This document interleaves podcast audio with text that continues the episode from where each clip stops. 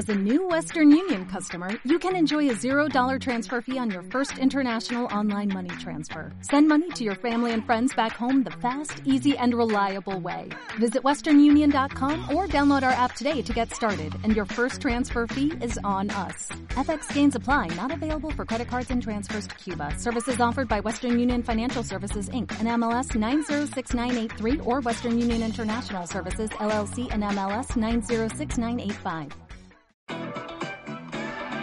Lengua. Conversaciones con Jorge Velázquez. Qué bien que estás aquí dispuesto a disfrutar un nuevo episodio de Lengua. Gracias por seguir aquí, gracias por compartir nuestro contenido y espero que disfrutes con el episodio del día de hoy. Uh, recuerda que seguimos buscando a quien entrevistar, gente interesante. El otro día hablando con una chica me dijo, oye, pero cada vez que le preguntas a alguien que, que, que nomine a tres personas, esto es exponencial, tendrás una lista infinita de gente a la que entrevistar. Bueno, eso es la teoría, la práctica es completamente distinta porque hay de todo, gente que está interesada, gente que no está interesada, gente que está interesada pero está muy ocupada, gente que te deja plantado, eh, gente que, pues yo que sé, hay un poco de todo, con lo cual mm, se aceptan recomendaciones. Si conoces a alguien interesante, si conoces a una persona que tenga alguna historia que merezca ser contada aquí en nuestro podcast, pues haznoslo saber vía Twitter, vía Facebook, vía Instagram, uh, no sé, mándanos eh, un mensaje que, nominando a esa persona que creas que puede ser interesante y la que, que la tengamos aquí en nuestro podcast. Y bueno, antes de iniciar el episodio 18, recuerda que la escuela babytribu.com te ofrece un 20% de descuento en sus cursos y talleres, simple y sencillamente por escucharnos, por ser fan de lengua. Eh, ir a la página web, mandar un mail, un mensajito, preguntar cómo aplicar ese 20% de descuento y os va a venir de gran utilidad. Si sois padres, madres o si conocéis a alguien que pueda necesitar de, de esta ayuda, uh, son expertos en crianza positiva, son expertos en el tema niños. Um, es una muy buena recomendación. Y bueno, vamos a escuchar el episodio con Gabriel. Muchas gracias a Gabriel por su tiempo. Saluditos a Vanessa Conde, que fue la que nos pasó el contacto de Gabriel. Eh, es, eh, Gabriel es uno de sus nominados. Y gracias por seguir aquí. Estamos a la espera de que nos digan los resultados de los premios Evox, a los, a los cuales fuimos nominados. Espero que hayáis votado por nosotros. Y si no, bueno, no pasa nada. Eh, lo importante es que estéis escuchando este episodio y si lo compartís en vuestras redes sociales, pues ya mejor que mejor. Eh, y poco más. Vamos a escuchar a Gabriel. Gracias por seguir aquí. Besos.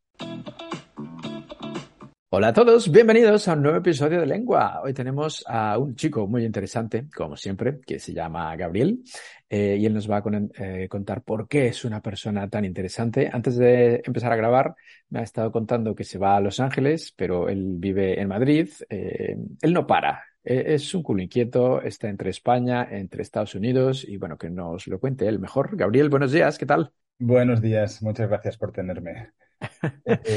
Interesante, interesante, lo has dicho tú. Yo.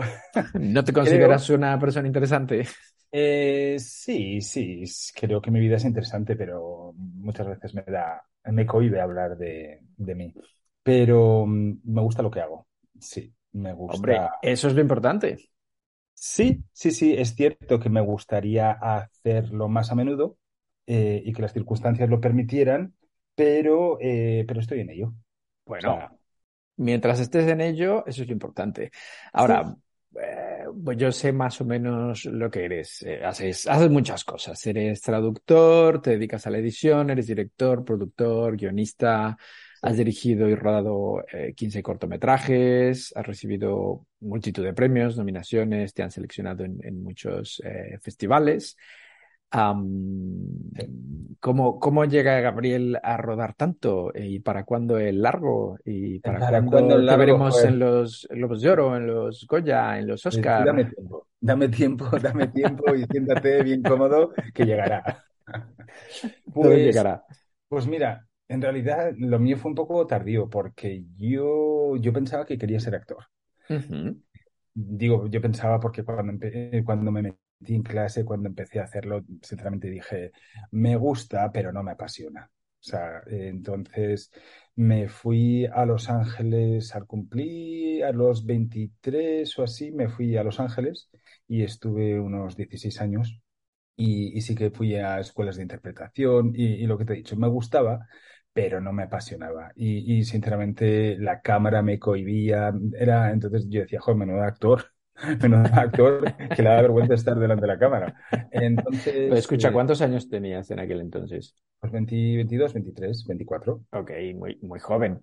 Sí, sí, pero después cuando escuchas a mucha gente en plan, joder, pues yo desde pequeño ya, a los ocho años yo ya estaba encima de un escenario haciendo no sé qué, o yo a los nueve estaba rodando con una camarita y yo pienso, joder, qué envidia, qué envidia haber tenido las cosas tan claras desde tan pequeño.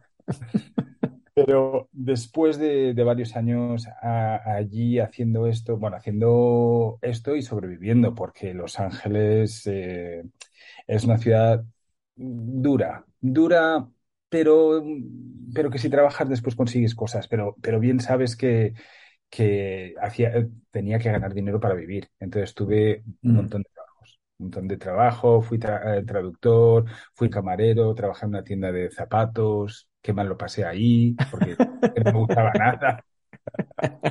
lo de vender zapatos no es lo tuyo, ¿no? Es que horror, es que no me gusta, era cada mañana cuando entraba, eh, aparte que no, no tengo, no soy vendedor. Y mm. claro, entonces yo decía, ¿qué, ¿qué, hago aquí? Lo de camarero en Estados Unidos es más llevadero, porque después es cierto que es, es lo que es, pero, pero te llevas propinas. Entonces, por lo mm. menos dices, mira, aguanto lo que aguanto, pero te llevas dinero contente sonante en tu delantal antes era más, más dinero suelto, ahora ya es en tarjeta, ¿no? Pero es más agradecido. Y después lo de traductor que, que seguía haciendo mucho tiempo. Y mm. después, entonces, claro, cuando ya vi que el tema de interpretación no me, no me molaba, en realidad lo que me molaba, porque empecé hace tiempo a escribir historias y yo dije, claro, a mí me gusta contar historias, pero no me gusta eh, ser el protagonista. no te gusta, actuarlas. Mm, eso es, eso es. No, no. Entonces, estando allí, dije, jo, me encantaría eh, formarme como director. Y, claro, Los Ángeles es la ciudad donde, donde lo debes, no donde lo debes, está mal dicho, donde se puede hacer muy bien. Si tienes dinero. ah, gran diferencia, ¿no? Hombre, y yo dije, uff, ¿qué me voy a meter? ¿Esto qué cuesta? ¿50.000 al año más vivir? Más... Eh, no, no, no estoy yo como para... No quería pedir créditos. Eh, préstamos, quiero decir. Y, entonces me quedé un par de años más, ahorré dinero, sabiendo que me iba a volver a, Madrid, tenía echado el ojo a varias escuelas de cine, y entonces fue lo que hice. Trabajé, trabajé para después poder costearme los, los estudios. Entonces llegué y, hice dirección, dirección en Madrid. Y después de eso empecé a rodar como un loco. Como loco digo porque es que como te puedes imaginar, no había producción de nada. Había, había un fluorescente que lo llevaba a todas partes y era por quitarme el gusanito de, rodar y rodar. La, la, calidad técnica era nefasta. Era nefasta, pero rodabas con amigos, te lo pasabas bien. Em, y después, pues claro, eso evolucionó a que a que la técnica debía mejorar. La, la, Sí, la técnica porque, porque muchas veces ya al principio no, me interesaba tanto eh, los, los, festivales y demás, con tal de rodar y con tal de contar algo chulo, pero después te das cuenta que aunque tu historia sea muy chula, si no ofreces unos mínimos técnicos, eh, una calidad técnica, pues entonces la gente te desconecta. Cuando el sonido es malo, cuando la fotografía es mala, cuando todo es malo, ¿entiendes? Claro. Entonces, eh, ahí, bueno, pues eh, empecé a rodar con, no con otra gente, sino con otros medios. Pero entonces ya la, la frecuencia empezó a disminuir, porque claro, al principio ruedas cada fin de semana con amigos, hoy en qué baño, hoy en qué baño toca, pero después, pues no puede ser así. Y después tienes que cuidar más las cosas y, bueno, y cuando hace falta dinero, pues, pues ok, lo haces, pero con menos frecuencia. Mm, claro, pero bueno, lo importante es que, número uno, te diste cuenta que la actuación no era lo tuyo, que estabas más a gusto, más contento detrás de la cámara y, creando historias. Y bueno, número dos, te tiraste a la piscina, empezaste, aunque sea con pocos medios y con poca calidad, pero bueno, eso te habrá dado mucha experiencia, ¿no? Sí, sí, sí, sí. Eh, la verdad es que sí, eso lo, agradezco un montón. Experiencia, contactos, amigos, eh, cosas, lecciones aprendidas, lecciones a no repetir, cosas a no repetir. Mm. Y, y, entonces, claro, empecé a hacer un montón de cortometrajes eh, que después, ya te digo, vi que tenía que, que mejorar la producción. Entonces ahí alguna vez hice un crowdfunding eh, crowdfunding para, para un cortometraje que hice, que es casi siempre que ruedo los, los guiones son míos. Pero esta, eh, esta historia era de un amigo mío dramaturgo que se llama José Pascual Avellán, que, que él tenía una tiene una obra de teatro que se llama Locas, de unos 60-70 minutos. Y a mí me encantaba la historia. Eh, y es cierto que cuando al principio, cuando me lo dijo, me dijo, joder, una historia de dos mujeres, y yo, ¿cuánto dura? Eh, una hora y diez, y yo dije, ¿a dónde vas? ¿A dónde vas con eso? ¿Cuánto me equivoqué, sinceramente? Porque está muy bien. Pero entonces le propuse rodarla en cortometraje. Y entonces, para eso hice un crowdfunding, el único crowdfunding que he hecho en mi vida, que me salió bien. Mira, enhorabuena. Sí, gracias, pero fui un poco terrorista, sinceramente. Fui a saco. Dije, es la única vez que voy a hacer crowdfunding, así que voy a sacar el dinero que pueda. Entonces era, usaba unas tácticas un poco de mafia. Agresivas, vamos a llamarlas. Sí, en plan, a mis amigos de toda la vida. ¿Te acuerdas que fui a tu boda? Sí. ¿Tú sabes cuánto me, mm, me gasté en esa boda?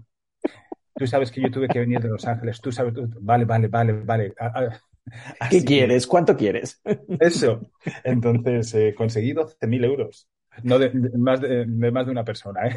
ah, vale, vale, menos mal. El amigo de la boda habrá dicho, joder, de haberlo sabido no me caso o no lo invito. No, también es cierto que por aquel entonces estaba trabajando en una... También soy profesor de inglés, ¿no? Eh, bueno, llevo siendo profesor de inglés unos 15 años así. Y por aquel entonces estaba trabajando en academia.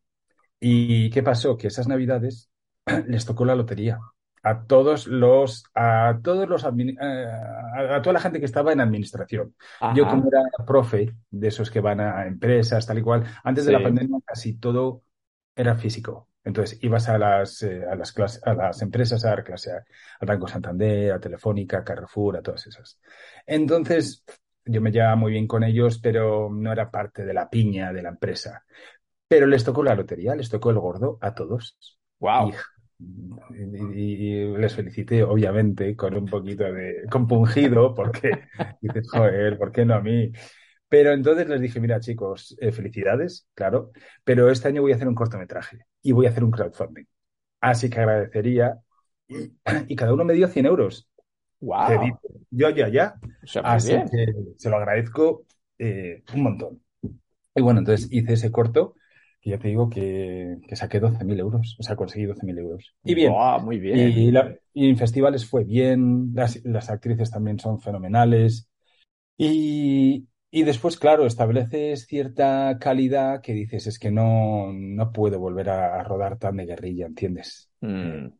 Y después eh, vinieron, tengo una amiga, Susan Bejar, que tiene muchísimo talento.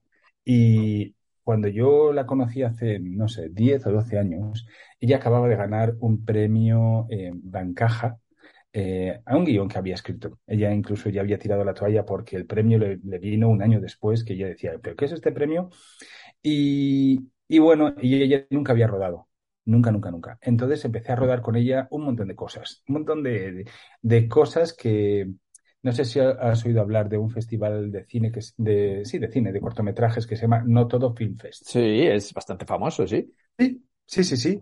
Pues hice con ella hice cuatro cortometrajes para ese festival, que nos fue genial porque en toda, en todas quedamos finalistas. Las cuatro veces que lo presentamos, cuatro finalistas. En el uno de los premios que hicimos eh, nos dio un premio Daniel Sánchez Arevalo, mm. eh, bueno, y, después, eh, posteriormente, hicimos un cortometraje con Chiqui Fernández y Javier Bódalo, que, fue una comedia que la rodamos en mi casa en 12 horas y, es cuco pero es que hay, hay veces que, que no sabes cómo van a funcionar las cosas. Pues a tontas lleva 20 millones de visualizaciones en YouTube. Wow, ¿cómo se llama? 21,40. Hmm. 21,40. En, en, la, en la página de YouTube de No Todo Film Fest. Yo la puse en la mía, pero mira, hay veces que. Pero mm, YouTube me lo canceló. ¿Ah, me, lo, me, lo, restringió. ¿Por y, qué? Y lidiar con YouTube es imposible. Pues porque, eh, no sé, o sea, quiero decir, eh, yo me di cuenta que en mi, en mi perfil, en mi cuenta de YouTube, todos los días este cortometraje tenía como unas mil, dos mil visitas. Y yo decía, joder, que, que- Qué bien. Me da la sensación de que lo había, de que alguna página mexicana, porque puedes mirar tus estadísticas y de dónde viene la gente, y el 80% de la gente era mexicana. Entonces me daba la sensación de que algún portal lo había enlazado, me daba la sensación. Pero, y entonces un día recibí una notificación de YouTube diciendo que eh, se saltaba las, eh, que había habido quejas. Eh, es cierto que es una comedia de una madurita con un jovenzuelo que, que la historia empieza cuando acaban de hacer el amor. No se ve Mm. nada, nada. Ni, Eh, un- ni una teta, un pezón, no se ve, nada. porque encima la actriz, que en ese, eh, eh, ese corto lo, lo produjimos Susan y yo, y la actriz. Ah, Y entonces ella nos dijo que quería llevar doble sujetador. Imagínate. Entonces ahí no se veía, se veía un escote, pero no se veía nada. claro. Y entonces YouTube me escribió diciendo que había habido quejas y entonces que a partir de ese momento no lo iban a cancelar, pero para ver el cortometraje, el, el que lo viera tenía que, ya sabes, registrarse como mayor de 18 años. Ok. Te daban una oportunidad de apelar y yo apelé porque dije es que no entiendo qué está pasando porque en cualquier vídeo de, de Lady Gaga o de Jennifer Lopez aparece más que en este vídeo. Sí. Pero mm, discutir con YouTube es como discutir con una pared, eh, porque no hay un toma y daca. Mm. Total, que lo restringieron y entonces te puedes imaginar que las visitas cayeron en picado. Seguían entrando, pero pues que es que la gente no se va a registrar para tal. y cual. Mm, efectivamente. Y, y nunca entendí eso. En fin, eh, cosas que pasan. Pero bueno, en la, en la página de No Todo Films, si lo buscamos, está, ¿no? Está, está, está. Ahí lo Y- podemos ver. Sí. Susan posterior, y hice más, cor- más cortos con ella, que también bien. Y después Susan eh, me pasó, porque Susan con un corto, con su último cortometraje estuvo preseleccionada a los Goya y preseleccionada a los Oscar. ¡Wow! Ya lo sé, ya me dijo, oye, tío, eh, yo fui a la Latina porque el día que eh, los Oscar iban a anunciarse, pues creo que eran las 2 de la tarde aquí, las 6 de la mañana en Los Ángeles o algo así. Y fuimos todos a la Latina a... Y bueno, al final en los cinco últimos no estuvo. Estuvo en los 15 que, que hacen ellos. Y en los Goya lo mismo. Estuvo en los 20 finales, pero no estuvo en los cuatro finales. Bueno, Pero pues bueno. se quedó allí, allí, a las puertas. Bueno, bueno, bueno. Sí, y entonces después de eso ya empecé, eh, seguí, seguí, continué haciendo cortometrajes. Y entonces, claro, has dicho antes, ¿cuándo el largo? Pues cuando llegue. No, Lo que- llegará, llegará. Lo Sí. que me parece a mí es que tienes eh, muchas ideas en la cabeza, muchos guiones, mucha actitud, mucho todo, pero necesitamos un productor, necesitamos alguien con pasta que lleve todas esas ideas a la pantalla grande, ¿no? Sí, sí, sí, sí. Y, pero sí, indudablemente. No te voy a, no te voy a negar que, que necesitamos un productor o varios. A falta de productor, también pues dije, porque yo, yo ya veía que a mí me encanta hacer cortometrajes y si por mí fuera, rodaría cortometrajes eh, el resto de mi vida. Pero claro, Mm. eh, los cortometrajes no te dan dinero, por lo menos a mí no me han dado. Me han dado premios, algún premio monetario que se han llevado los actores o las actrices. Ok, entonces, eh, entonces dije, yo quiero hacer un cortometraje, un largometraje. ¿Cómo lo hago? Sin dinero. Porque, mira, cuando yo fui a la escuela, eh, que fue hace 10, 12, 14 años, eh, yo me acuerdo de esta cifra. Por aquel entonces, eh, una película española media costaba 2.100.000. Es cierto que supongo que Alex de la Iglesia y Almodóvar, pues sus pelis costarán 8 o 10. Tendrán un gente que- presupuesto mayor, claro. Y habrá gente que lo hace por, que lo haga por, por la mitad. por un millón, por ochocientos mil, supongo. Hmm. Alguna vez también de esto que dices, mira, mira, mira este cortometraje que lo han rodado por 60.000. Y, y lo ves y por una parte dices, joder, me quito el sombrero porque me menuda hazaña hacer algo por 60.000, ¿no? O sea, pero, pero las cosas que he visto son horrorosas. por una parte has hecho un largometraje que genial, enhorabuena, pero ahora, ¿a dónde vas con esto? Es que, ¿a, dónde vas con esto? Entonces, claro, yo dije, joder, no quiero esto. No quiero rodar un corto, un largometraje por rodarlo, pero es que no se, que no se pueda ni enseñar en el cine de tu pueblo. Ya, que la calidad no es la que debería, ¿no? Sí. Entonces eh, dije, mira, por lo menos para mi primer largometraje, porque tengo varios escritos, pero como yo tenía muchas historias mm, cortas, escritas, y tengo un amigo, eh, Pedro Bonilla, que, que escribe, que me encanta cómo escribe. Entonces yo dije, joder, ¿qué tal si hacemos un largometraje juntando cinco historias? Eh, y después a ver cómo las unimos. Entonces, entonces estoy en ello. Me has pillado. Eh, estoy rodando un largometraje que se llama Tras la Puerta, que va de un piso en Madrid, en, una calle de Madrid que no ha cambiado en 100 años, claro, eh, en el que a través de, de, casi cinco décadas viven, pasan por ese piso cinco personas, cinco familias, cinco parejas, cinco, cinco historias cinco historias que, ocurren en esa, en esa misma apartamento. Y el hilo conductor es, eh, es la finca, las escaleras y Berta, que es la portera. La portera, que en 1975 tiene 17, 18 años y en, y en 2022 pues tiene casi 70 años. Entonces, Berta está siempre presente a veces, algunas veces partícipe y otras veces testigo de lo que ocurre. Es una manera de... De, unir las historias, ¿no? Eso es.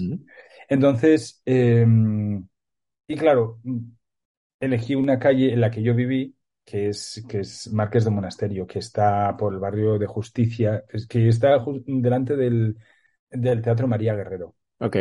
Muy silenciosa, muy bonita, pero ya te digo, aparte de los coches, no ha cambiado esa calle. Eh, está, aunque bueno, el otro día ensancharon la acera, lo cual dije, ¡ay! ¡ay, ay, ay! Que me está cambiando la calle. pero bueno, con tal, de, favor, no. con tal de que ruedes de la, de la rodilla para arriba. Eh, entonces, entonces eh, fue eso. Mm, porque digo, puedo hacer cortometrajes de calidad, de calidad, y, hasta que no tenga el dinero suficiente para robar la siguiente historia, pues no ruedo. Entonces, por ahora voy dos quintos. He rodado la historia de 1991 y la historia de 2009. Entonces me quedan tres historias. Hmm. ¿Y, qué te crees? Estoy en busca y captura de productor, pero, mm, pero es difícil. He pedido ayudas que no me han dado. Hasta el momento pedí ayudas en la Comunidad de Madrid y pedí ayudas en, la, en el País Vasco y no he tenido suerte. O sea que si, si nos escucha algún productor, alguien que se ha sacado la lotería y no sabe cómo invertir ese dinerito, mira, esto es una buena oportunidad, es un buen momento. Es buenísimo. Aparte que, ¿sabes lo que pasa? Que digo, eh, esta peli, si comparas con el resto, es que qué económica es. O sea, es cierto Eh, es, económica porque, claro, toda la gente lo hace. Eh, no hace, no lo hace. Yo pago a todos, es cierto, pero pago un poco de manera simbólica, obviamente. Es cierto que cada cortometraje, cada pieza, normalmente tardamos una semana en rodarlo. Entonces, claro, yo sé que no son todos amigos, todos son profesionales. Y después a los actores los encuentro a través de agencias, y si el repre no contesta, pues eh, Instagram que te vi.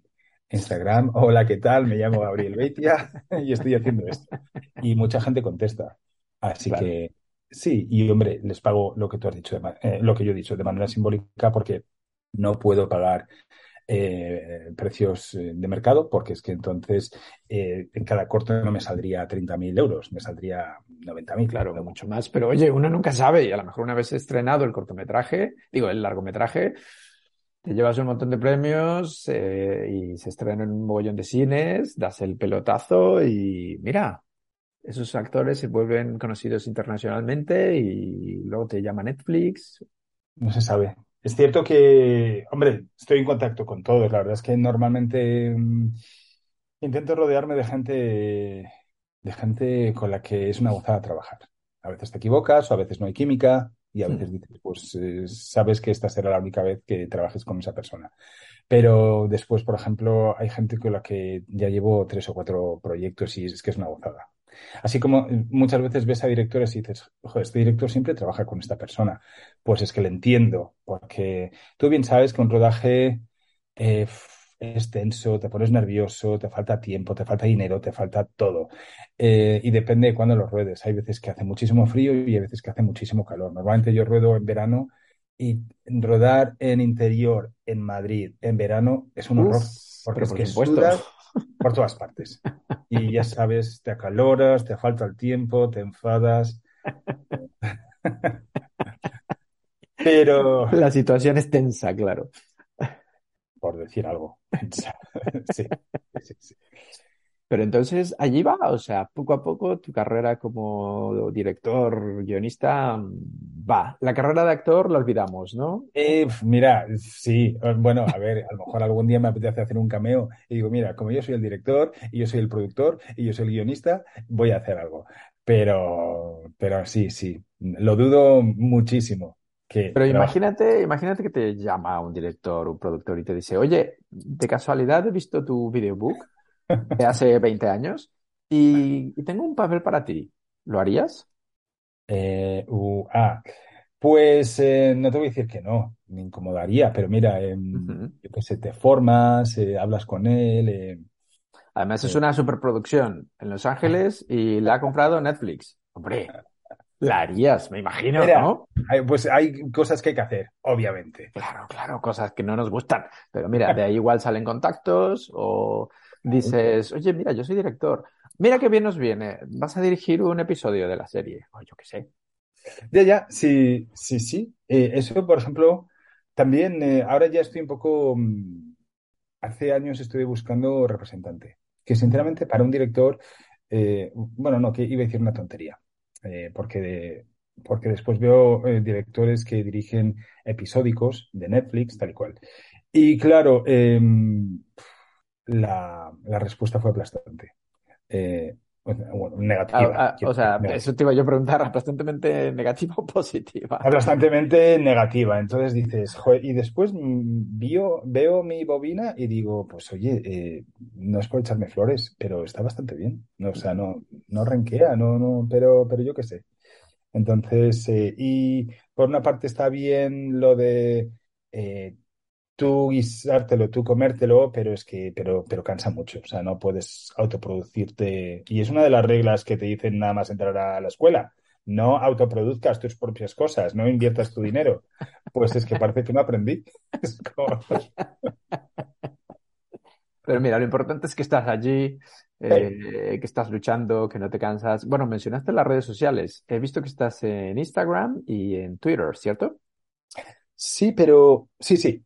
No hay pero, sí, punto. Estoy en, tengo varios, eh, porque estoy en Instagram, eh, claro, como persona, como yo y como director. Es cierto que me gustaría, pues ya sabes, muchas veces las redes sociales son un poco, dices, ¿qué, qué pongo aquí? ¿no? Claro, me gustaría, es, es, una tontería lo que voy a decir, porque las redes sociales es, eh, el mismo nombre lo dice, ¿no? Y entonces, a lo que voy es que muchas veces eh, digo, joder, voy a poner más y más de mi, de mi, de mi arte, de mi contenido, de mis historias. Es como, tío, tú eres un pesado, porque después ves perfiles y dices, tío, eh, tú te quieres demasiado. O tía, tú te quieres demasiado. Sí, y tú, digamos que no eres así. Eh, digo, soy un poco más discreto. O sea, mm. pongo cosas, pero, pero ya, pero a lo mejor no lo estoy haciendo bien. No, a lo mejor no. Quítalo a lo mejor. No lo estoy haciendo bien, porque la red social es para lo que es. no, ¿entiendes? Vamos a decir que, como dicen aquí en España, no te gusta el autobombo, ¿no? De, ah, Pues no. mira mi Mm. trabajo, es maravilloso, es-. Sí. Pero bueno, la gente que esté interesada en, en seguirte, te puede seguir Instagram, eh, bueno, y YouTube se nos está olvidando, ¿no? Tu canal de En YouTube. YouTube, eh, pues sí, con Gabriel Beitia, eh, Instagram o YouTube. Y en Twitter también, pero Twitter la verdad es que lo tengo muy abandonado.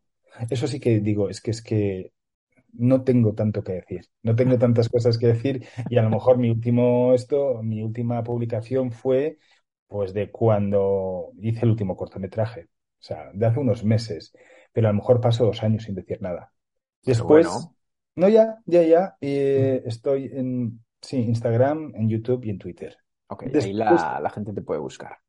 Sí, y, la verdad es que agradezco, ¿eh? Porque es que, por ejemplo, hay muchos actores y actrices que, me siguen y a los que les sigo, supongo que han visto mi trabajo y, y, y- y me siguen y después yo veo el suyo y, genial, y de ahí pueden salir cosas, porque supongo que, por- porque todos necesitamos, es cierto que mucha gente tiene representación, pero el tener representación no es sinónimo de tener trabajo, tú bien sabes. eh, Mm, no, no, no. Mm.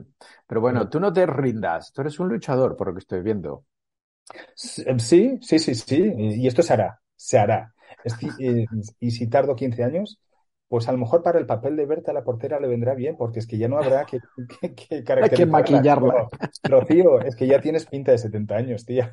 Así que Pues mira, al mal tiempo, buena cara. Ahora, creo saber lo que me vas a responder, pero bueno, igualmente yo te lo voy a preguntar.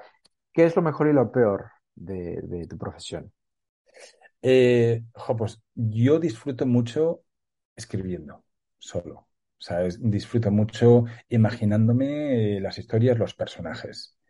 Em, también disfruto mucho cuando un, cuando, porque intento no ser un tirano y, y hay mucho diálogo con los actores. Y, y, hombre, es cierto que al final tú eres el capitán del barco y si, y si ves que algo no, es que no. Pero mucha gente te propone cosas que no habías pensado y dices, joder, esto está genial. Mm. Eh, lo que peor llevo son los egos, sinceramente. Egos porque, porque yo no tengo mucho ego, pero tampoco... Y, y yo entiendo que los actores son, entre comillas, especiales, pero si tú has estado en un rodaje sabrás que un rodaje es un, es, es un engranaje de un montón de gente. De, están la- los de atrezo, están los de fotografía, están los de sonido, están todos. Y normalmente los únicos problemas te los te suponen eh, los actores y actrices. Todos tenemos Los novios, técnicos, novias. los, los técnicos, eh, sin problema, pero los Eh, hombre. actores... Sí, hay veces que puede que haber un problema porque sí, pero sí, los actores son los que normalmente se traen los problemas al set. Mm, Un técnico, tú no sabes si esa mañana ha discutido con su novia o no. eh, ¿Entiendes? Eh, todo, y, y yo no digo que todos los actores sean así, ¿eh? Pero es cierto que mm, a lo mejor son los que los llevan más a flor de piel. ¿Entiendes? claro. Y al final, eh, un técnico pues pone la luz, pone el cable, eh, la cámara, etc. Y a lo mejor, y, y un actor, pues obviamente pone la cara, pone la sensibilidad, pone Mm, podemos decir que están más expuestos, ¿no? más expuestos, pero es cierto que llevo mal los egos. Ya. Mm. Pero bueno, mira, como bien dices, hay con, con, con gente a la que Claro. te apetece volver a trabajar y con gente con la que dices, mira, gracias, pero no te voy a volver a llamar. Hombre, lo de no te voy a volver a llamar no lo dices, dices gracias. No, ya, exacto. Eso, eso lo piensas nada más, exactamente. El tiempo lo dirá. Entonces, eso es, lo mejor es escribir para ti Sí. y, y lo peor, la gente conflictiva, vamos a decirlo así, o los egos. La gente que no te lo pone fácil, porque en realidad Mm. con lo fácil que es ser fácil, o sea, de verdad, para todo, en general. Y Mm. entonces la gente que no te lo pone fácil, no entiendo las barreras. Sí, los egos, la gente difícil. Mm. Lo llevo. Ahora, imagínate que por cualquier circunstancia de la vida te dan una nueva oportunidad y te dicen, mira, Gabriel, a partir de ahora te puedes dedicar a lo que quieras, a lo que sea, menos al mundo del, del cine. Y te va a ir muy bien, vas a ganar un mogollón de pasta, pero tienes que dedicarte a otra cosa. Eh, así, soñando por lo alto, ¿a qué te dedicarías? ¡Jo! ¡Qué pregunta! Pues mira, eh, ah, una cosita antes de eso. Eh, Ok. también estoy en las redes, pero porque también, como te he dicho antes, soy profe de inglés. Entonces, que, que creo que lo hago bien, sinceramente. O sea, Eres buen profe, vamos. Ahí, mira, lo siento, eh, me voy a quitar las. Sí, que soy buen profe. Sí, creo, creo que sí. Y creo que normalmente la gente está. A lo mejor, como no puedo rodar tan a menudo, a lo mejor tengo que hacer mis clases un poco peliculones, ¿entiendes? Entonces, y, y algo que yo, que hace años, a lo mejor lo tenía que haber empezado en la pandemia. Eh, ahora ya sabes que está muy de moda en TikTok, en Instagram, hay muchos profes de hello everybody, o sea, y te cuentan y te enseñan. Y yo dije, esta peña, ¿qué está haciendo de verdad? Pues esta peña que está haciendo soy yo ahora mismo. Entonces dije, eso sí que me, da pudor porque dije, no quiero que la gente que me conozca como Gabriel Beitia, amigo, persona, eh, director, diga, pero ahora tú eres teacher o qué te pasa? Entonces, sí. claro, y, empecé hace meses y dije, mira, me voy a abrir una cuenta de TikTok para eso, porque TikTok, sinceramente, no, es algo, no me interesa. Mm. Pero me abrí una cuenta de TikTok para, para, de profesor, de profesor. Ok, para tus clases de inglés. ¿Y cómo se llama la cuenta? Pues yo, en mi cuenta de, de, TikTok creo que se llama English Learning with Gabriel. Vale. Y la de, y la de Instagram, mm, pues parecido, English Learning with Gabriel. Eh, eh, vale, te buscaremos me he creado estas, estas, eh, estos perfiles que, mira, tontas en, en TikTok. Llevo 9.000, tengo, he conseguido 9.000 seguidores, lo cual, wow, da muchísimo. Y es que muchas veces tienes contacto con la gente, te lo agradece y, te das cuenta de, algunos eh, y algunas fijas. Porque eh, porque dije, mira, esto no sé, o sea, nunca se sabe por qué derroteros va a ir la cosa, tampoco no están mis planes ser influencer, no me veo yo con 480.000 seguidores, eh, pero sí que da, digo, libertad, o sea, porque a la hora de conseguir alumnos, es cierto que la mayoría de la gente está ahí pues porque le gusta lo que haces y bueno, aprende, uno aprende y de camino al trabajo dice, ay, pues mira esta preposición, este phrasal verb, esta tontería, ah, qué bien. Después no sé cuánta gente está dispuesta a comprarte un curso, ¿no? Mm. Pero mm, en realidad lo hice por eso, porque dije, mira, eh, ¿sabes lo que pasa? Que cuando trabajas para otros, pues como en todos los sectores del mundo, cuando trabajas para otros, el intermediario se lleva más que tú. Entonces dije, mira, eh, que entiendo que es ley de vida y es ley del, comercio, obviamente, de la industria. Pero, mira, yo trabajo y yo quiero, quiero cobrar el 100% del esfuerzo que ponga en, esto. Entonces, eh, por eso lo hice. Estas, mm. estas eh, Instagram y también estoy en YouTube, que se llama English Learning with Gabriel, para, para lo mismo. Y, y entonces había pensado, bueno, a lo mejor en enero eh, hago una pequeña campaña y, hago, compongo mis grupos y, Vale, genial. Pues gano suficiente dinero para rodar la, siguiente historia de Tras la Puerta. Por ejemplo. Pero eso es lo que hago yo en TikTok y en Instagram. Es como, hoy os voy a contar las preposiciones, hoy el phrasal verb, eh, ¿cuándo se utiliza esto? Ahora los false friends, ahora esto. En TikTok, YouTube, eh, Instagram. Vale, perfecto. Pero entonces, si el mundo del cine, por lo que sea, no, te dedicarías 100% a, al profe inglés. Pues hombre, eh, sí, sí, no me pongas en esa tesitura, porque profe inglés eh, lo hago bien. Eh, eres buen profe. Pero, pero a lo mejor, pero es que claro, el cine me da otras cosas. Claro. Mm. Si no pudiera, no pudiera, no pudiera hacer cine, ¿podría escribir? ¿Me dejas escribir? Y ganar la vida. Mira, a lo mejor en el mundo editorial está tu futuro y haciendo libros, novelas súper chulas, te ganas la vida. Pues quién sabe, quién sabe. Eh, no me cierro esa puerta. Todo puede ser. Ahora, a ver que me contestes a lo siguiente. Nos tienes que recomendar cuatro cosas. Una película, un libro, una serie y un disco. Pues mira, eh, acabo de ver, eh, te he mencionado antes Daniel Sánchez Arevalo, que es un director que me gusta bastante. O sea, casi todo lo que hace a mí no me defrauda. Y acaba de hacer una serie que se llama Las de la última fila, eh, de cinco chicas, que me ha gustado bastante, sinceramente. O sea, toca... Ah, guay. ¿En qué plataforma está? Está en Netflix. Y ahora en este momento, ya sabes cómo Netflix te anuncia el top, el top 10, los, los 10, y hace poco estaba en número uno. Creo que todavía está dentro de las 10 más vistas, las de la última fila, Daniel Sánchez Arevalo. Y me sorprende porque está creada por él y escrita por él.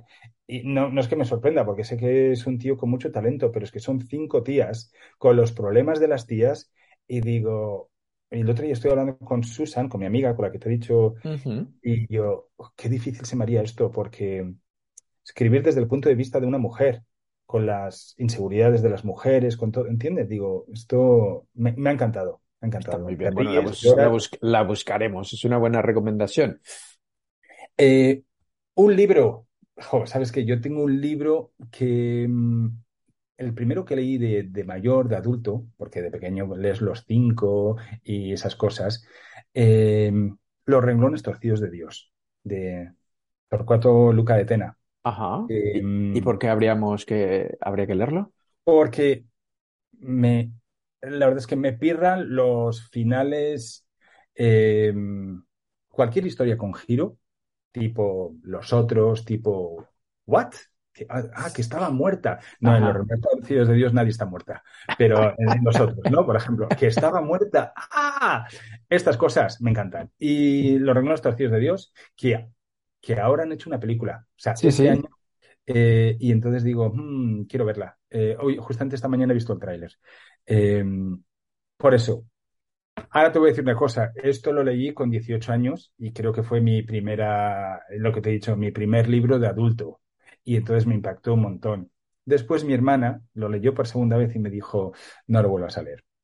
Quédate con, eh, con aquel recuerdo.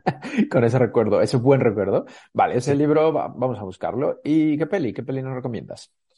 Pues, jo, pelis hay muchas, pero a mí una que me encantó eh, es una de que se llama en, en francés Jeu d'enfant, que es juego de niños, pero creo que en castellano la tradujeron como Quiéreme si te atreves es del, del 2003 o así, eh, protagonizada por Marion Cotillard. Antes de que Marion Cotillard fuera mega famosa en Hollywood, pues, em, pues vi esta película. Y es uno de esos casos que te dicen, oye, vamos al cine, me han, regalado unas entradas para un estreno. ¿Y cómo se llama? Y, eh, cuando vas al cine sin saber lo que vas a ver, en plan, es que no sé de qué va esto. Y me encantó, o sea, me encantó. Es eh, un peli, bueno, es francesa, obviamente, y preciosa. a lo mejor por la falta de expectativas, porque como va, vas y no sabes lo que vas a ver y sales de, ser... de la historia, eh, sí. Vale, muy buena recomendación. Ahora, música.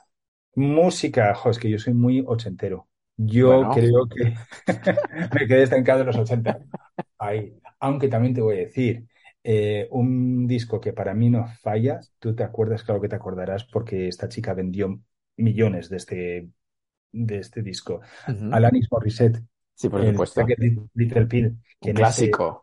un clásico, que en ese disco casi todas las canciones son buenísimas. Ahora ya sabes, en un disco hay una, dos canciones, pero es que esta chica en ese disco mm, de 12, 10 eran buenas. Cierto, o sea que ese es el disco para ti. El disco, sí, em, sí. Vale, me parece, me parece una excelente recomendación. Ahora, imagínate que por cualquier circunstancia de la vida, alguien dice, mm, vamos a rodar una película con la vida de, de, Gabriel, Gabriel, Gabriel Beitia. ¿Qué actor tendría que hacer tu papel? ¿Qué actor debería hacer mi papel? Sí, sí, te, dan a elegir. Oye, en el casting tenemos a estos, tú elige. Pues, eh, ¿qué voy a decir? Eh, Ryan Reynolds. Aunque es cierto que todo lo que hace él es como ese comedia, comedia acción. Ajá. Eh, sí. Em, no, a lo mejor algún inglés. No, pero sí, mira, para no dilatar más, eh, Ryan Reynolds. Ok, nos quedamos, nos quedamos con él. Genial. Ahora, eh, como no has escuchado la entrevista de Vanessa Conde, pero habrás escuchado alguna otra, Sabes que tenemos un juego de palabras aquí en el podcast y hoy te toca jugar a ti. Yo te digo una palabra y tú me respondes lo primero que se te ocurra. ¿Estás listo? Sí. Venga, vamos con la primera. Ciudad. Bilbao. Entrevista. Contigo. Sexo. Frecuente. Muerte. Inevitable. Comida. Tortilla de patata. Película. Eh, si te atreves. Lengua. Francés. Podcast. El tuyo. Cultura. Eh, necesaria. Los Ángeles. Aprendizaje. Amistad. Necesaria. Familia. Amor. Madrid. Historias. Música. Eh, compañera. Familia. Necesaria. Casa. Casa. Eh, uno mismo. Sueño. Constantemente. Guión. Mm, con sorpresa. Libertad. Yo. Suerte. Em, suerte. Ojalá. Inglés. Forma de vida. Y la última, amor. Necesario e imprescindible. Muy bien. Aunque me he repetido, ¿no? Necesario, imprescindible, pero es que dices unas cosas que son necesarias.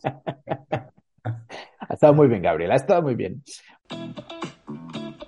Bueno, antes de, terminar, que, esto tiene que terminar, eh, te voy a decir una frase, a ver, a ver qué opinas. Es una frase de Emilio Lledó.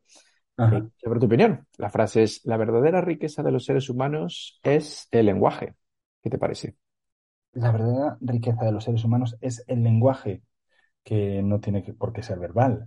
Em, sí, estoy de acuerdo. A lo mejor, no sé si la, la única, pero sí, sí, porque bien sabes que el lenguaje puede ser de muchas maneras. Y el, el lenguaje no verbal también puede comunicar amor, puede comunicar, sí, sí, acertado. El hombre. te gusta, te gusta. Sí. ¿A ti qué te parece?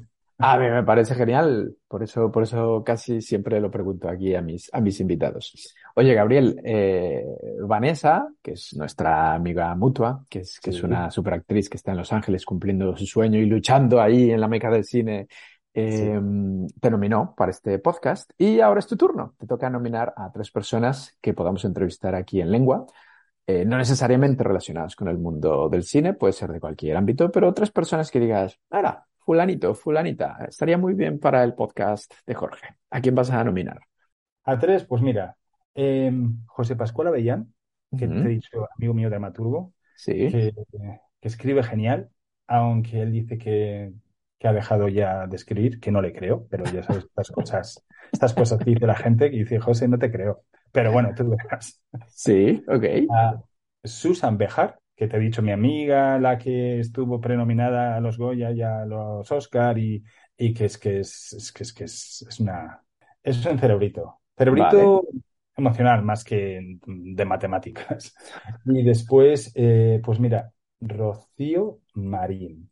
Marín, Rocío Marín, que es esta actriz, la que hace de Berta en mi película, la que hace de Berta de 1975 a 2023. Sí que encima tengo un amigo que compuso una canción para la película y cuenta la historia de una andaluza, porque Rocío es andaluza. Mm. Y es cierto que la peli, puedes decir, joder, menudo tópico que la portera sea andaluza. Sí, pero es que en 1975 en España, mm, ¿qué había? Digo, nadie, nadie, venía a, con Franco, nadie No había, no había ecuatorianos, no había argentinos, no había venezolanos. No había. Y entonces, entonces José Pascual Avellán, Susan Bejar y Rocío Marín. Vale, perfecto. Bueno, ya me, pasarás el contacto de, estas tres personas. Genial.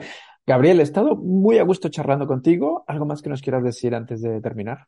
Mm, jo, darte a ti las gracias, un montón de gracias. Y esta mañana estaba nervioso y decía, a ver, ¿qué me pregunta este hombre sudando tinta? Y la verdad es que y más después de lo que te dijo Vanessa, que su entrevista es horrorosa, fatal y que no sé qué. no. Pero también eh, yo había hecho un poco mis deberes, había escuchado otras entrevistas y Vanessa lo que me dijo, tío, es que es que horror. Las preguntas, las respuestas que di fueron para olvidar, para emborracharme y llorar en el río.